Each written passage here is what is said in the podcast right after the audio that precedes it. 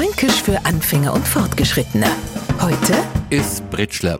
Anna, der so viel Ahnung vom Fränkischen hat, wie ein Vegetarier von Anna Nambercher Bratwurst, der kennt jetzt mal ein Britschler, kennt euch ja zwei, was mit dem Kartenspiel Britsch zu tun haben. Naja, Britsch ist anspruchsvoll, unterhaltsam, eines der ältesten Kartenspiele überhaupt und seit 1998 sogar vom Olympischen Komitee als Sportart anerkannt. Ein fränkisches Britschler geht einer ganz anderen Sportart nach, die garantiert niemals zur olympische Disziplin wird, weil es Britschler zu einem der derbsten Schimpfwörter gehört, die mir Franken überhaupt haben.